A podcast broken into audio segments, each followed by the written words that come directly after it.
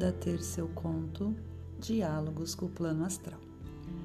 Como eu faço para saber se eu estou em meu propósito de vida? Propósito de vida, pessoal, é um tema assim muito complexo.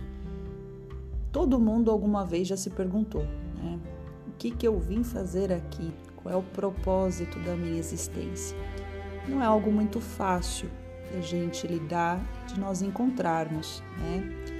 Nós vamos falar um pouquinho sobre isso e esse tema me fez lembrar, é, como nós sabemos que no universo nada é aleatório, né? Toda a nossa existência ela é programada, ela é organizada e leva-se muito tempo para fazer isso. Antes eu achava que a gente chegava, reencarnava, tinha-se, obviamente, um objetivo na reencarnação, tinha as aprendizagens, obviamente você tem o livre-arbítrio, então você poderia criar karmas, dívidas, digamos assim, para você poder aprender, voltar, retornar, enfim.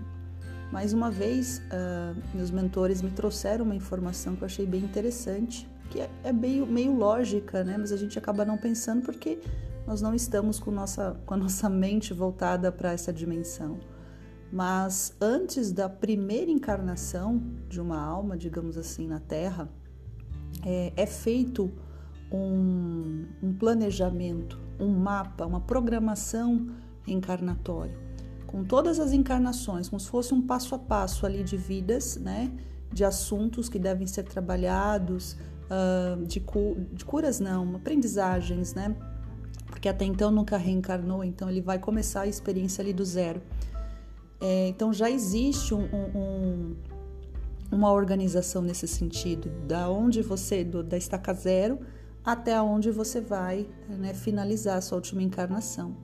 Obviamente, como você vem para cá, tem o livre-arbítrio, esquecimento, né? Muitas coisas você pode avançar, outras não.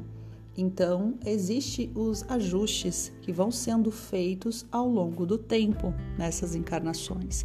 Mas isso é bem bacana para a gente ter uma a dimensão dessas hierarquias espirituais, que é um processo muito complexo. É, em que período você vai reencarnar, uh, qual gênero, em que época, né, que local, quais as, as, os ensinamentos primordiais. E aí entra muito a questão do propósito. É, toda encarnação ela tem um propósito. Então, o que, que era estar no propósito, né? Me conectar o meu propósito de vida. Você estar no seu propósito de vida é você estar fazendo justamente o que você deveria estar fazendo naquele momento. Porque muitas vezes nós não estamos vivendo o que deveríamos estar vivendo. Então, é até mais fácil nós olharmos os sintomas uh, que indicam que eu não estou vivendo o meu propósito. Que seria, por exemplo, a dúvida, a, a dúvida, a insegurança, a incerteza, elas são, é, digamos, sintomas básicos, né? A pessoa ela nunca sabe é, o que, que ela deve fazer da vida, para onde ela deve ir, se ela faz assim, se ela faz assado, se ela vai para o caminho A, se ela vai para o caminho B, se ela quer, se ela não quer, e o que ela consegue também nunca está satisfeita. Então, todo esse ponto de insegurança, é, ele é fundamental, assim, é, é algo que é crucial, digamos. É lógico, vamos pensar, a insegurança, a dúvida, digamos assim, não a insegurança, mas a dúvida, ela é o princípio da certeza. Então, sempre, é, quando eu quero chegar a um determinado uh, assunto, resolver alguma coisa, eu vou ter dúvida, porque é da dúvida que eu vou analisar para ter a certeza do que eu quero. Mas quando isso é o tempo todo na sua vida, e aqui, juntamente com aquele sentimento de vazio, nada preenche, né? Eu não sei o que eu quero da minha vida, eu não consigo me conectar com a minha essência, não sei quem eu sou, eu não consigo escutar a voz da minha alma. Essas pessoas que não estão conectadas com o propósito de vida delas, uh, por algum motivo, pode ter sido um trauma, pode é, não terem conseguido lidar com alguma, alguma situação da vida fez com que elas entrassem no que a gente chama de tempo em retrocesso. Então é como se você ficasse preso nessa situação ou várias situações que impedem você de avançar. E o tempo ele não espera ninguém. O tempo vai passando, né? e você acaba ficando preso nesse tempo em retrocesso, nesse limbo do tempo. Então, é importante sempre nós analisarmos, porque quando você está no seu propósito de vida, as coisas elas acabam fluindo. Não quer dizer que você não vai ter aprendizagem, não quer dizer que você não vai passar por situações muitas vezes desafiadoras, mas não se compara, porque a vida de quem está fora do teu propósito, não está seguindo, digamos, essa programação do que ela deveria estar aprendendo, vivendo, né? É, é muito diferente, porque essa pessoa tudo é muito difícil, tudo é muito travado, as coisas não acontecem. Por quê? Porque ela está presa nesse limbo do tempo, ela está nesse tempo em retrocesso, ela não consegue avançar, ela não consegue se reconectar.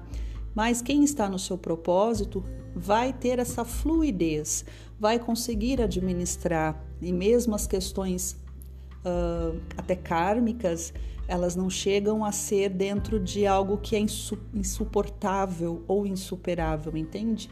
Essa é a grande diferença.